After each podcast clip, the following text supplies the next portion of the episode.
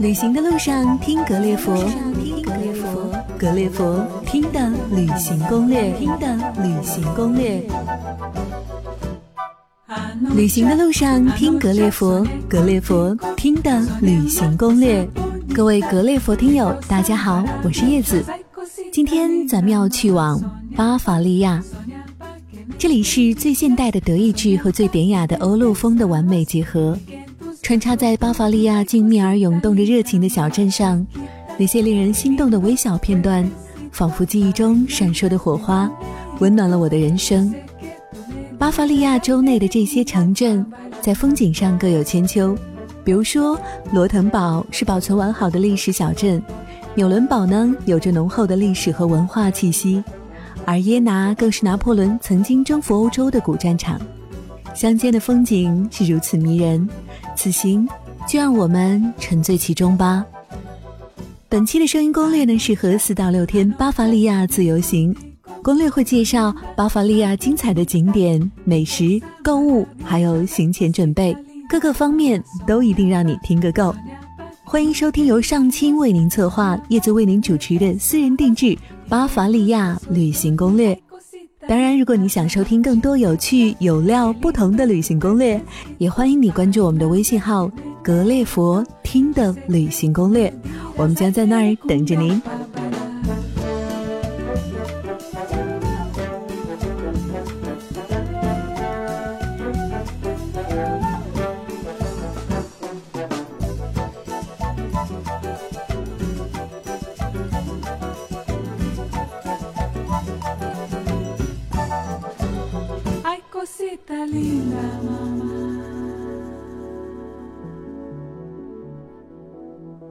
知道巴伐利亚，或许你开过宝马汽车吧？没错，巴伐利亚就是他的故乡。巴伐利亚自由州，它可以翻译为拜仁或者拜恩州。慕尼黑是它的首府。现在知道那支德甲神话足球队拜仁慕尼黑的名称是从何而来的了吧？巴伐利亚这个名字。却最早呢是罗马帝国统治该地的时候，罗马人给予该地的名称 Barivarin 演变而来的。而以后狮子亨利为代表的中世纪日耳曼人统治了这里，直到那位跺一脚欧洲就要抖三抖的拿破仑一世征服了这里，最终在铁血宰相皮麦斯的操纵下，他成为了德意志帝国的一部分。一九二三年，希特勒也是在巴伐利亚发动啤酒馆政变。开始了德意志第三帝国的狂想，战后的巴伐利亚成为了德意志经济最发达的地区。不过呢，相对南部以慕尼黑地区为中心的现代工业城市，北部有着丰富的文化历史和令人难忘的自然风光小镇更为吸引人。巴伐利亚州内火车线路和公路系统都相当发达。就让我们在车窗外飞掠的欧陆风情和巴伐利亚动听的民歌中，揭开这次巴伐利亚小镇之旅吧。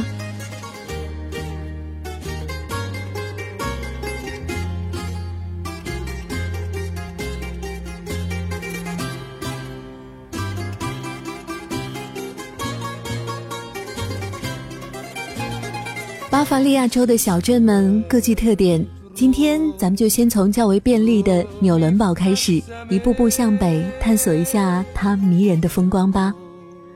之所以我们要选在从纽伦堡出发，是因为这里有一座国际机场，一落地你便可以发现小镇的迷人风光。提到了纽伦堡，会联想到什么呢？有人会想到在这里进行的纽伦堡审判，有的人会想到纽伦堡是欧洲文艺复兴时期重要的代表城市。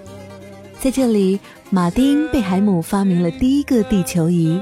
在这里啊，彼得·亨莱因让第一块表转动。所有这些形象如同多个拼图块，拼贴形成了一个多面的纽伦堡。纽伦堡呢，是巴伐利亚州北部最繁华的市镇，是世界著名大企业集团西门子公司诞生地。这里是多位德意志皇帝喜爱居住之处有着浓厚的历史气息当然也曾是德意志玩具制造中心被称作欧洲的玩具之都。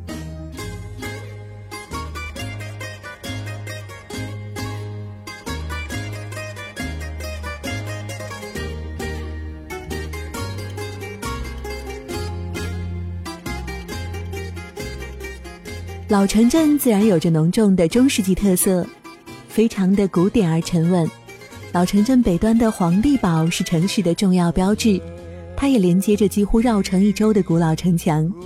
这里呢，还有德国著名画家丢勒的故居。纽伦堡的特产是纽伦堡小香肠和姜饼，是它作为中世纪时香料运输路线中转站的深深烙印。如果你在圣诞季节到来，那就更不能错过最著名的纽伦堡圣诞市场喽。离开了纽伦堡，搭上西行火车，我们就到了巴伐利亚最为出名的小镇，有中世纪明珠美称的罗滕堡。罗滕堡的全称是陶伯河上的罗滕堡，用以区分德国境内其他作为罗滕堡的地方。当然，罗滕堡名气最响的是它作为著名旅行线路——浪漫之路和城堡之路的交汇点的地位。看德国的城堡。一回首，你总会看到罗滕堡，它也是巴伐利亚境内慕尼黑以北游客最多的城镇。罗滕堡能有这样的光荣，在于它对德国中世纪小城中精华的珍惜，没有受到战争的摧毁，更在最近二十年中得到了尽力的修护。它保存良好的老城，完整的展现了中世纪的风貌。小城里石像蜿蜒，房子古朴，更有城墙和塔楼守卫，还有迷人的花园和陶伯河的流水，非常的美丽而有意境。时光啊，仿佛在此停滞，充满了童话的氛围。罗滕堡是一个比较纯粹的旅游胜地，景点以外，境内主要就是以纪念品店、餐馆、咖啡馆和旅馆民宿为主。老城不大。可以步行到达所有的景点。如果你想要欣赏一个安静的小镇，最好能在城里面住上一晚。这样的话，就能在大批游客还没有出现的清晨和傍晚，仔细的打量这个古老而美好的小镇了。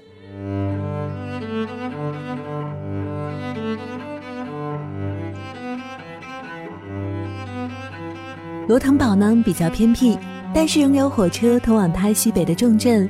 维尔茨堡，维尔茨堡坐落在巴伐利亚州的西北角上，亦是浪漫之路北面的起点站。美因河从维尔茨堡的老城镇中流过，河上有15世纪遗留下来的老桥，河边还有城堡要塞，这是维尔茨堡最经典的风景。美因河的另外一边就是维尔茨堡老城区了，有皇宫、教堂、市政厅等建筑。但是这些古老建筑都在二战中经历了浩劫，是维尔茨堡人民的努力，才让老城区拯救如新，重新焕发出了光彩。维尔茨堡的老城不大，可以靠步行游览，周围有不少的活力中小企业。维尔茨堡大学也已经有五百余年历史了，它有以医科为出名。德国物理学家伦琴一八九五年在此发现了 X 射线。此外，德国著名雕刻家里门施耐德也在维尔茨堡城度过了他艺术上最为辉煌的年代。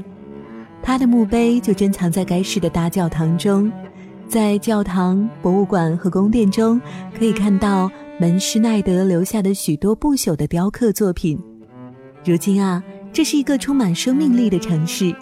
无论是在城堡的要塞山上，还是维尔茨堡周围的山下，都有大片的葡萄田。这里的酒庄有上好的葡萄酒，德国最大的四个葡萄种植园中有三个可都在这里哦。来这里，你千万别忘了品尝本地的葡萄酒。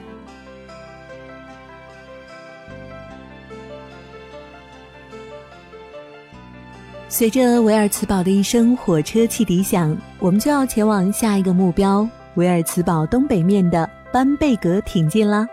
这座位于格雷尼茨河畔的小镇之所以为人所熟知，主要归功于著名的班贝格交响乐团以及它的教堂建筑。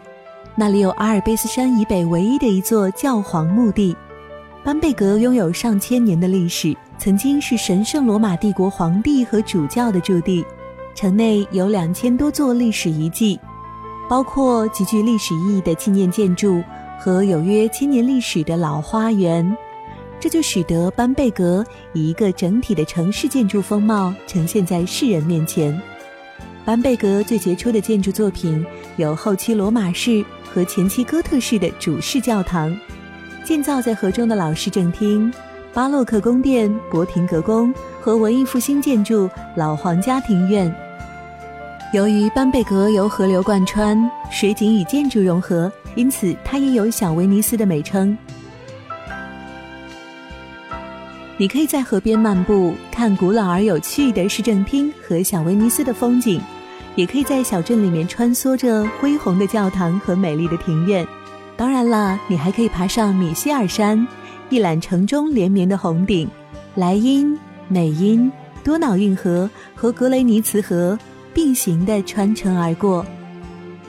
岛城区是如今班贝格的心脏地带，河上的桥和河岸边的风景。给小镇更添了几分风情。除了由山、岛和花园组成的迷人城市景观外，当地美食和以啤酒为代表的典型法兰克地产也吸引着大量游人。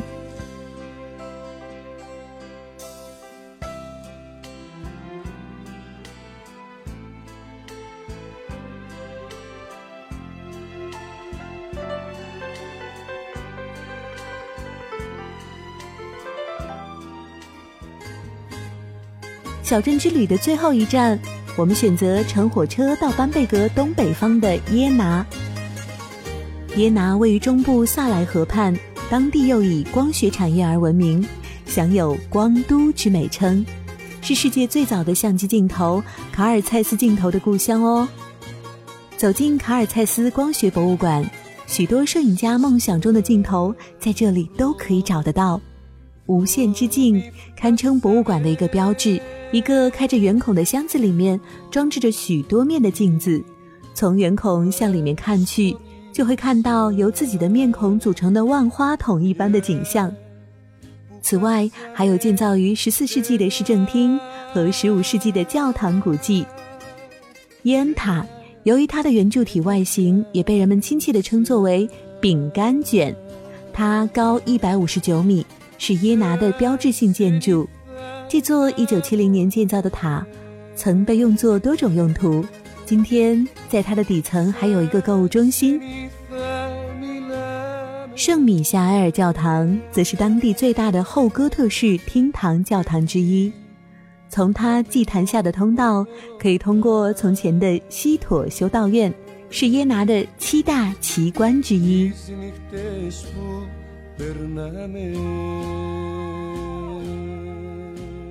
一五二四年到一五二九年，世界著名的宗教改革者马丁·路德曾经在这里的石质布道坛上布道。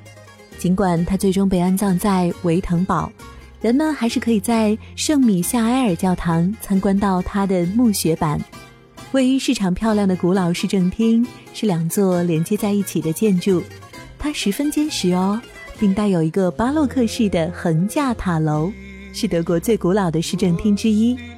最为吸引人的是立在八角塔楼艺术中里的咔嚓汉斯，这是一个彩绘的橡木人。每到整点的时候，他就会去啄他前面的一个球。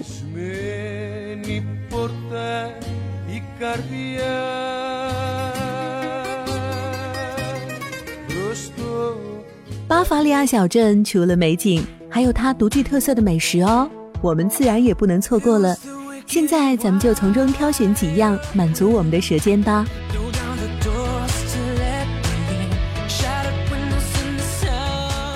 首先是在纽伦堡，纽伦堡的最著名的美食当然是纽伦堡香肠了。它的特点是小、香、脆、嫩，每一根香肠只有手指一般粗长，用传统的木炭烘烤熟透之后，外脆里嫩。而且肉香中还细细地搭配了香料的味道。纽伦堡香肠可以在餐馆里面坐下享用，以传统的吸盘搭配酸菜、土豆泥等经典配菜，也可以当做路边快餐，夹在面包里面就形成一份诱人的美食了。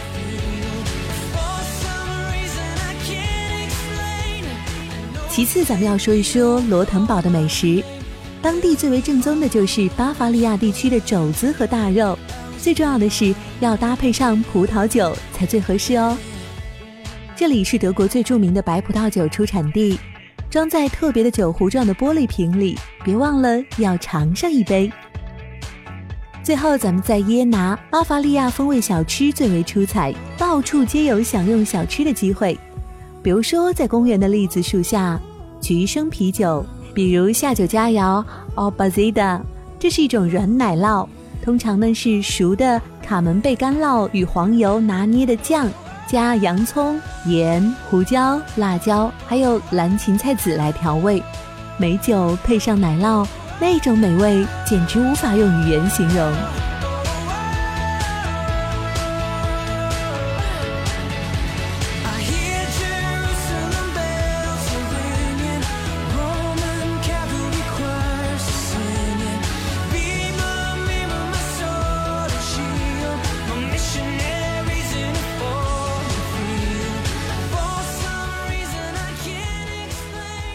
相对于美食，在小镇上购物虽然谈不上奢华，但是也独具特色。首先呢是纽伦堡，从连锁品牌到部分奢侈品店都有分布。另外，在德国的圣诞市场，还有最著名的就是纽伦堡了。周围装饰十分喜庆，还会有乐队表演哦，绝对是你购物的好去处。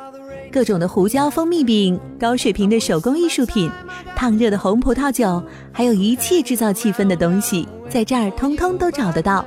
但是要到了罗腾堡，就只有在老城中心集市广场周围路上一些有趣的小店才可以供你选择了。那里各类手工制作的工艺品，即使不买也可以欣赏一下他们美妙的身姿。而且呢，罗腾堡这些小店招牌都是精心制作的，也是正中一景哦。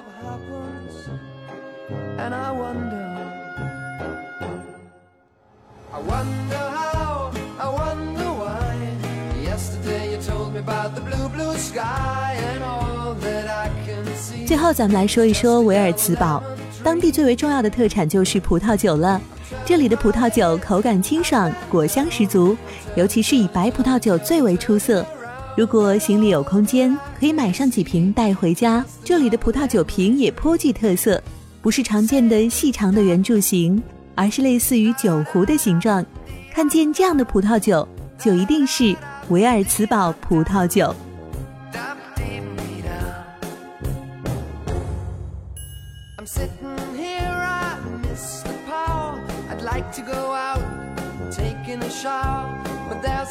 Cloud inside my head.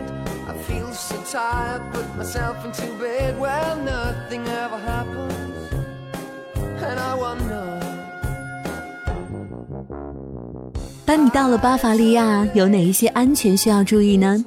其实啊，巴伐利亚小镇治安相对还蛮良好的，但如果碰上热闹拥挤的节庆活动，比如说圣诞市场，那你一定要注意保管好自己的随身财物，另外，假和尚、假警察还有新纳族在当地时有出现，要注意识别了。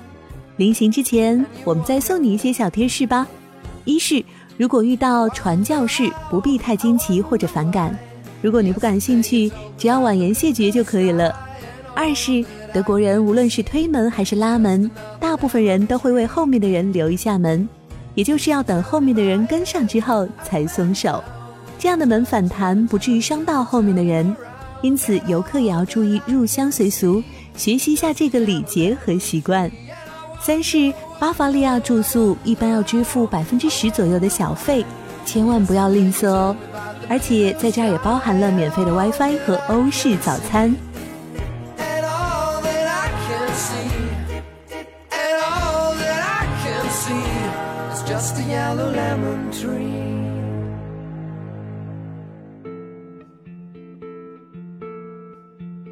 不得不提的还是它的交通。我们去游览巴伐利亚小镇最便捷的方式就是搭飞机飞往刚才提到的纽伦堡机场，多家航空公司停靠于此。目前中国没有直飞纽伦堡机场航班，但是我们可以转机抵达。从这里去市镇也是相当方便的。一个呢是通过地铁 U 二号线连接，每十分钟一班，全程仅需十二分钟，单程票价为二点四欧元。你也可以使用德铁巴伐利亚州票，U 二号线同时到达纽伦堡主火车站，可以从这儿转车前往其他城市。第二个就是出租车了，从纽伦堡市中心到机场，大概十五到二十分钟，花费呢十八欧元左右。当然，从纽伦堡机场可以乘坐城际巴士和轨道交通到达慕尼黑、法兰克福、杜塞尔多夫、柏林、汉堡等地，十分舒适，而且相当准时。至于各个小镇内的交通，虽然各不相同，但是一般都包含三个部分：第一就是公共交通，包括了公交、地铁、轻轨、有轨电车，还有近郊的短途火车。单程票价在二点五元左右。第二就是出租车，通常他们都会在固定的地点候客，起步呢为二点九欧元，首公里三欧元，之后每公里一点四欧元。信用卡付费要加收一欧元，小费百分之五到百分之十左右。如果你是背包出行，费用还蛮贵的，不太推荐喽。第三就是租车，叫资费比出租车要稍微便宜一些。最低价格呢是每天十三到十六欧元左右，在这儿我们推荐乘坐德国轨道交通，不仅便宜，而且德国的轨道交通效率可是相当高的。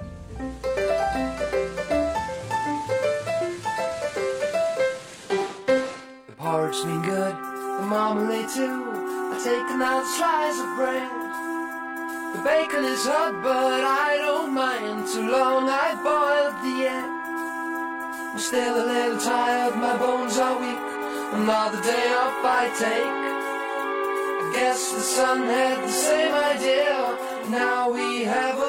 这里啊是一个拥有众多别具一格美食和奇形怪状神奇特产的地方这里是一个拥有高品质生活的度假氛围的国度这里还是一个繁多活力文化共存历史与现实完美结合的区域无论是民族服装节，还是歌剧节，中世纪的城堡，还是小镇，富丽堂皇的宫廷，或者是巴洛克式教堂，都能够提供完美背景。传统和现代在这儿融合，高度统一。巴伐利亚小镇，旅游者最为喜爱的德国首选度假地之一。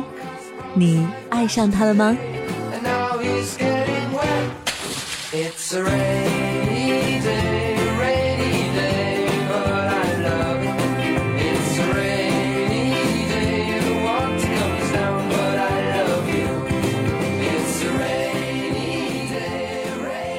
本期节目到这儿又要结束了，主播叶子再次感谢大家收听。更多旅程，更多攻略，请你关注我们的微信官方公众号“格列佛”。旅行路上听格列佛，爱旅行听攻略。您对我们有哪些期待建议？还有您想听到哪里的攻略？欢迎你在微信中搜索“格列佛”和我们来互动吧。最后这首《Just You and Me》送给各位格友，我们下期不见不散。my heart. You said, darling, I am tired of living my routine life. There is so much in the world that I'd like to soak up with my eyes. Well, baby, I never did stop you from going out to explore. We can do it all together from the colds of the poles to the tropics of Borneo. Ba da da ba da ba. Ba da da ba da ba.